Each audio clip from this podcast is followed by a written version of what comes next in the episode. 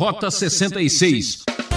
Entre os pagãos, isso está dentro do próprio povo da aliança. Então, tanto o povo de Israel como o povo da igreja, afastado de Deus, faz coisas simplesmente aterrorizantes.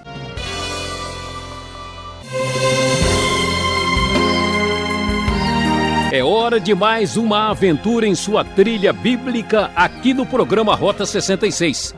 Esta é a série de estudos no segundo livro dos Reis, que mostra os capítulos 7 e 8 como um clássico de todos os tempos.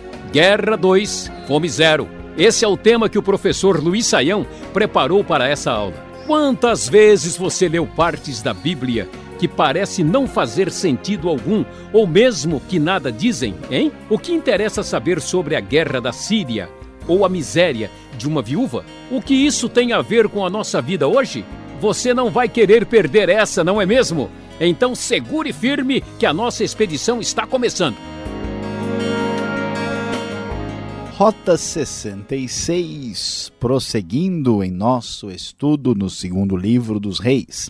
E hoje nós vamos estudar a segunda parte do capítulo 6, capítulo 7 e capítulo 8. E o tema de nosso estudo será Guerra 2, Fome Zero. Olhando para o texto bíblico da nova versão internacional, vamos descobrir que algum tempo depois Ben-Hadad, rei da Síria, mobilizou todo o seu exército e cercou Samaria. Lembre-se que Samaria é a capital de Israel, do Reino do Norte. O cerco durou tanto e causou tamanha fome que uma cabeça de jumento chegou a valer 80 peças de prata e uma caneca de esterco de pomba, cinco peças de prata. Então veja que, como era comum na antiguidade, quando uma nação atacava outra cidade, era uma cidade murada e ficava todo mundo preso dentro da cidade, ali cercado pelos invasores e ninguém podia entrar nem sair. E os suprimentos foram aqui é, rareando que na guerra entre os dois, aqui do rei de Israel e a rei, rei da Síria, vamos descobrir que, infelizmente, o placar local é guerra 2, fome 0. Ah, e então, diante dessa circunstância que foi se agravando, um dia o rei de Israel estava inspecionando os muros da cidade quando uma mulher gritou e fez a seguinte solicitação ao rei. Ah, e querendo saber o que, que estava acontecendo, né? A mulher disse para o rei o seguinte: nós, esta mulher aqui, apontando para uma outra, me disse: Vamos comer o seu filho hoje e amanhã comeremos o meu. Então cozinhamos o meu filho e o comemos. Imagine canibalismo na terra do povo de Deus. No dia seguinte, eu disse a ela que era a vez de comermos o seu filho, mas ela o havia escondido. Imagine a loucura. Por isso é tão importante dar atenção ao texto bíblico, porque os problemas mais absurdos, insondáveis, como até o canibalismo, quem já foi informado sobre a famosa história dos sobreviventes dos Andes, aqui vai ver que esse tipo de dilema é um dilema que aparece na própria Bíblia. O rei de Israel ficou apavorado com o que tinha acabado de ouvir. O rei, ao ouvir isso, rasgou as próprias vestes. E como estava sobre os muros, o povo que viu que ele estava usando o pano de saco junto ao corpo, e ele disse: Deus me castigue com todo rigor se a cabeça de Eliseu continuar hoje sobre os seus ombros. O rei tentou colocar a culpa do que estava acontecendo em Eliseu. O texto bíblico então prossegue dizendo que Eliseu estava sentado em casa, reunido com as autoridades de Israel. O rei havia mandado um mensageiro à sua frente, mas antes que ele chegasse, Eliseu disse: ó, que o rei é, havia mandado alguém para cortar a sua cabeça. Quando o mensageiro chegar, feche a porta e mantenham na trancada. Vocês não estão ouvindo os passos do seu senhor que vem atrás dele. E enquanto eles falavam, o mensageiro chegou. Na mesma hora, o rei disse: Essa desgraça vem do Senhor, porque devo ainda ter esperança no Senhor. Então, vemos como ah, o rei de Israel, o rei Jorão, afastado de Deus, tenta responsabilizar Eliseu pelos problemas com a guerra da Síria. Eliseu então responde: Ouçam a palavra do Senhor. Assim diz o Senhor: Amanhã, por volta desta hora, na porta de Samaria, tanto uma medida de farinha como duas medidas de cevada serão vendidas por uma peça de prata. O que significa isso? Eliseu está dizendo: Olha, amanhã vocês vão ter muita fartura, enquanto esterco de pomba e cabeça de jumento está custando muito caro, amanhã cevada e farinha vão estar com um preço muito barato. O oficial em cujo rei estava se apoiando disse ao homem de Deus: Ainda que o Senhor abrisse as comportas do céu, será que isso poderia acontecer?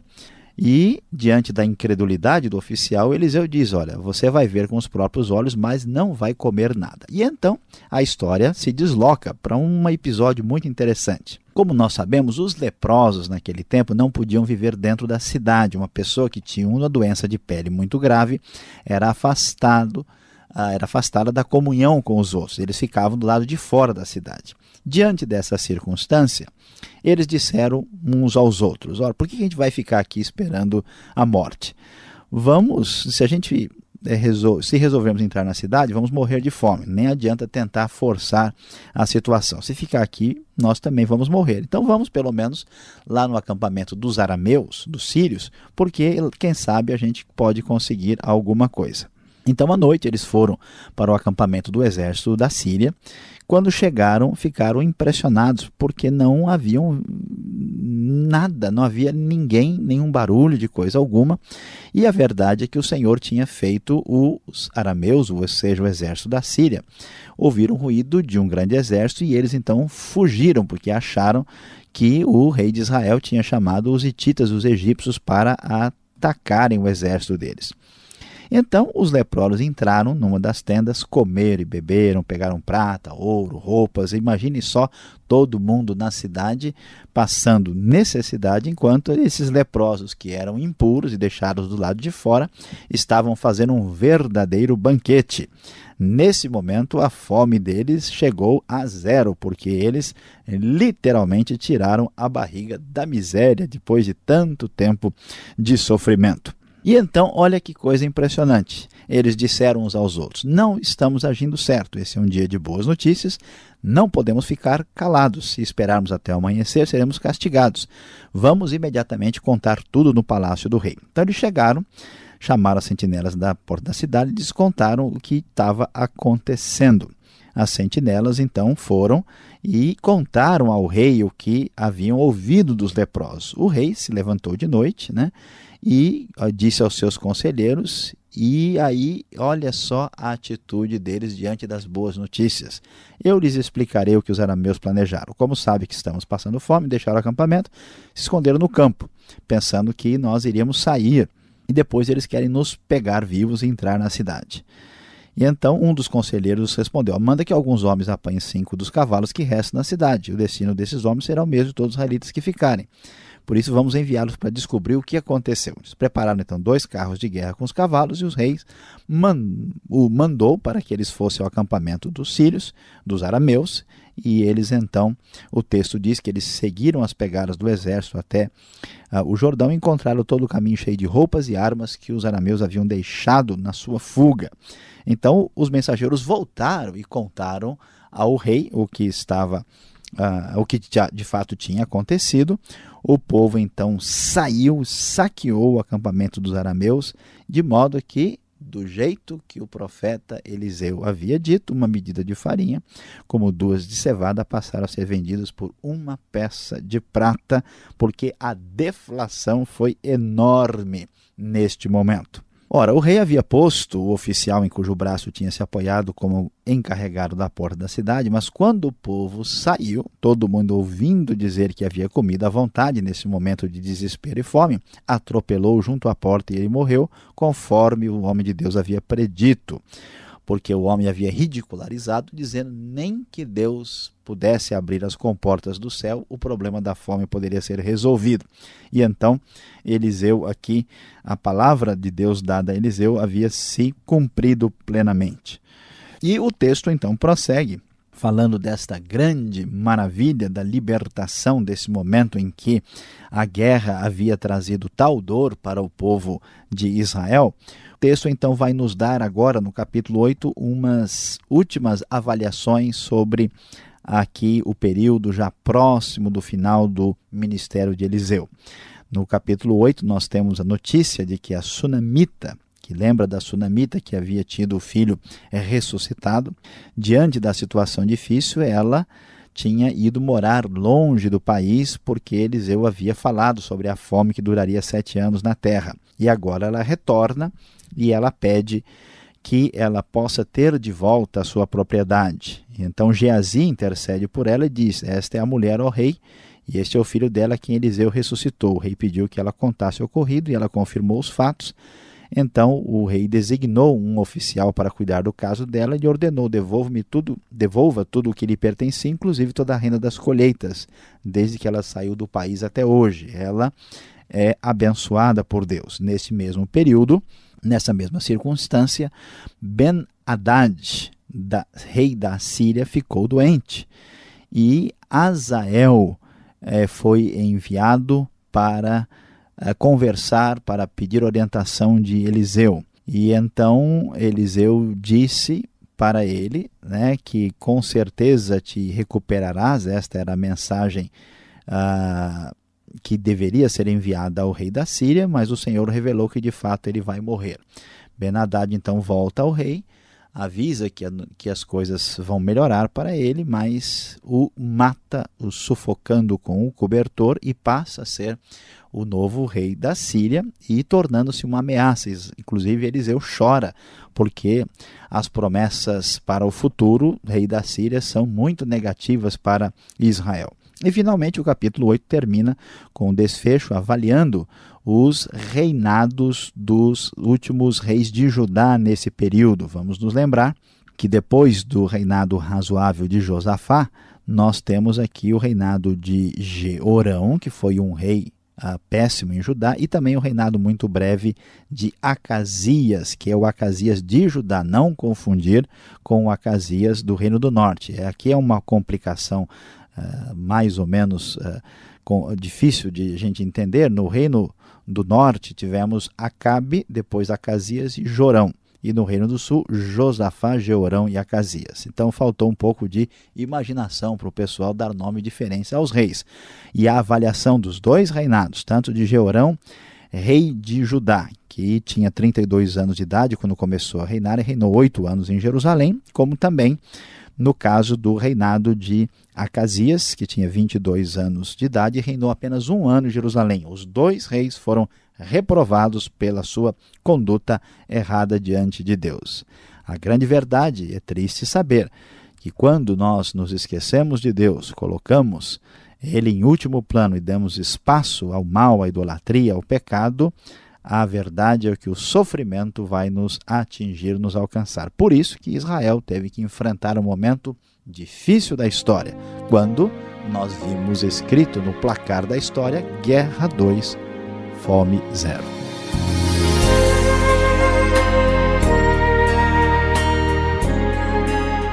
É, você está no programa Rota 66, o caminho para entender o ensino teológico dos 66 livros da Bíblia. Estamos na série de estudos do segundo livro dos Reis, capítulos 7 e 8, com o tema Guerra 2, Fome Zero. Rota 66 tem produção e apresentação de Luiz Saião, redação e participação de Alberto Veríssimo, locução Beltrão numa realização transmundial. Caixa Postal 18.113, CEP 04626-970 São Paulo, capital.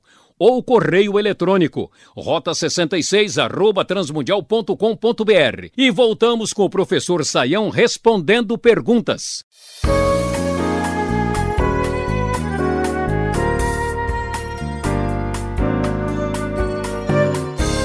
aula prática aqui na sua exposição dos capítulos 7 e 8 no segundo livro dos reis.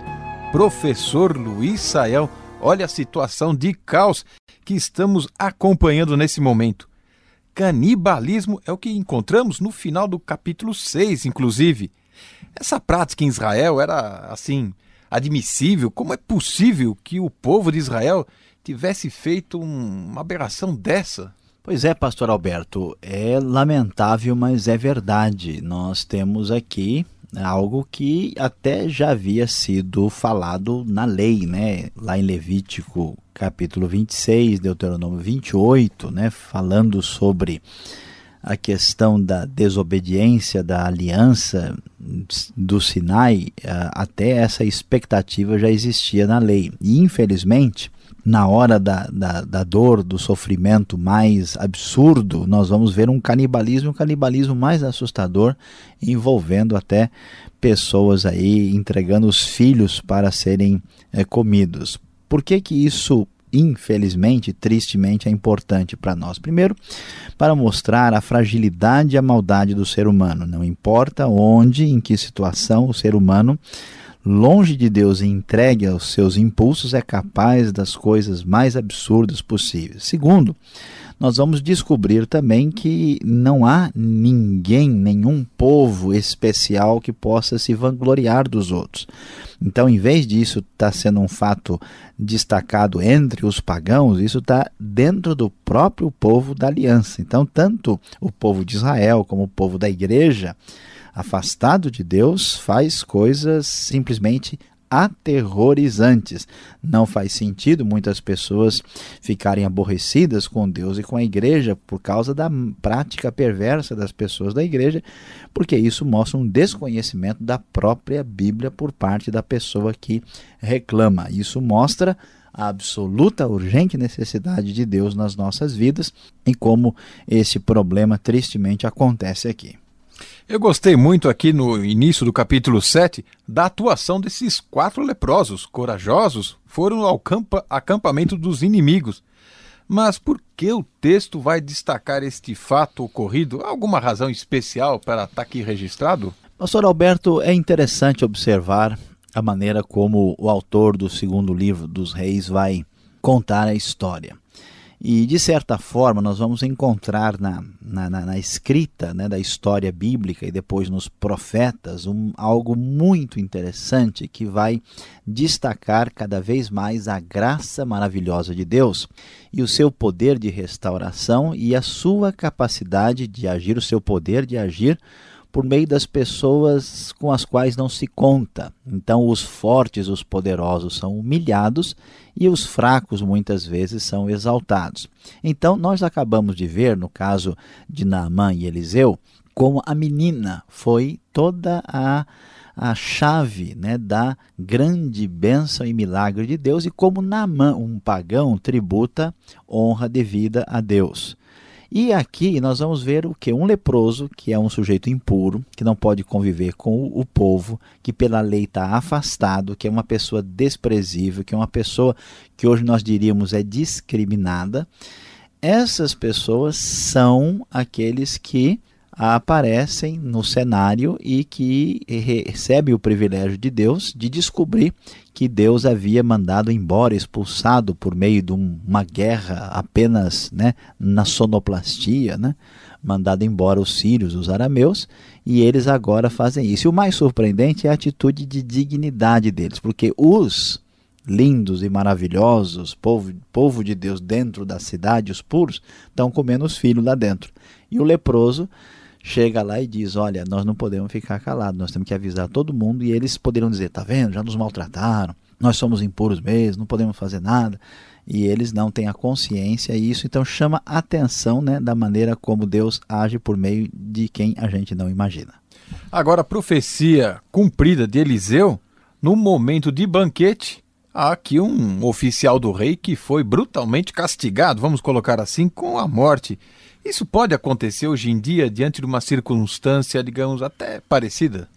Olha, pastor Alberto, é de fato o que acontece aqui não é só um oficial castigado. O que ele fez foi uma coisa um pouquinho além do que a gente poderia assim achar tolerável, porque ele ele não mostrou apenas descrença, ele desafiou. Ele diz, olha, mesmo que Deus abra as comportas do céu, essa palavra do homem de Deus Eliseu não tem como se cumprir.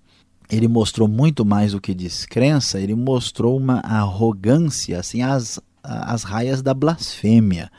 Então, ah, no cenário de idolatria, num cenário em que a nação está se destruindo pela sua postura religiosa perversa, ah, então esta, esse castigo faz sentido por ser um exemplo de como Deus de fato tem o poder e que está administrando a situação. Não é impossível que Deus, na sua soberania, hoje tire a vida de uma pessoa que haja arrogantemente contra ele dessa forma.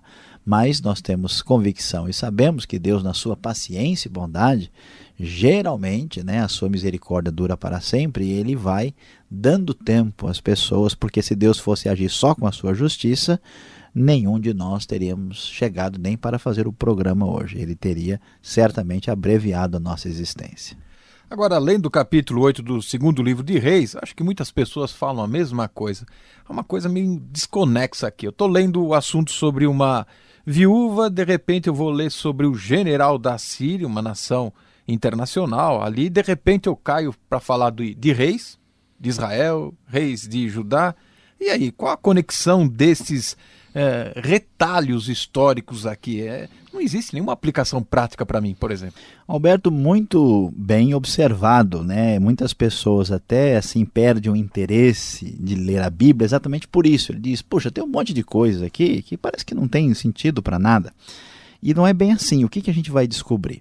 Primeiro é o fato da sunamita. A sunamita é uma viúva, é o símbolo da pessoa desamparada na sociedade antiga. Pois é, ela adquire a sua propriedade de volta, mostrando para nós que Deus cuida dos desamparados, excluídos e discriminados. Depois nós temos a história de Ben Haddad, que morre e é substituído pelo Azael, mostrando que Deus não é só Deus de Israel, ele cuida do cenário internacional. Deus vê o que está acontecendo hoje na ONU. E depois nós vemos Deus aí falando sobre o reinado de Jeorão e de Acasias, vendo que Deus cuida também do reino do seu próprio povo. Já havia falado lá em cima sobre Eliseu em Israel e agora os dois reis de Judá. Então Deus cuida de mim, cuida de nós, ele cuida dos desamparados, ele presta atenção à política nacional, tudo que é feito lá em Brasília e também tudo que é feito internacionalmente. O Senhor Deus é o rei, ele é o verdadeiro Senhor, ele é o Deus da história. Agora ficou claro, e a gente aqui, nós vamos começar a andar direito, porque ele está olhando para nós também. Mas antes de você desligar, nós temos uma palavra final para você.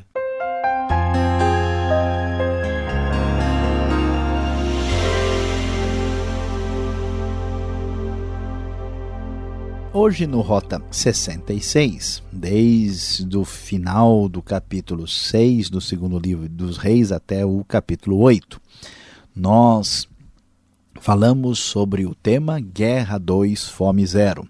E talvez o nosso ouvinte tenha ficado até um pouco desanimado de ouvir uma história tão triste, tão lamentável, uma história aí que nos trouxe até fatos e exemplos de canibalismo. Mas diante de tanta coisa negativa e ruim, certamente nós temos lições importantes para a nossa vida, para o nosso coração. E o que merece destaque aqui nesse trecho do segundo livro dos Reis? Nós devemos voltar a nossa atenção para a atitude extraordinária dos leprosos que descobriram que havia suprimento para matar a fome da cidade e foram avisar ao rei. A grande verdade que você deve ter na sua vida, no seu coração, é não se cale, anuncie as boas notícias. Falamos de tantas coisas negativas, espalhamos aquilo que não deveria ser espalhado. Fale de Deus, fale de Cristo, fale das coisas boas, conte seu testemunho, não se cale, anuncie as boas notícias.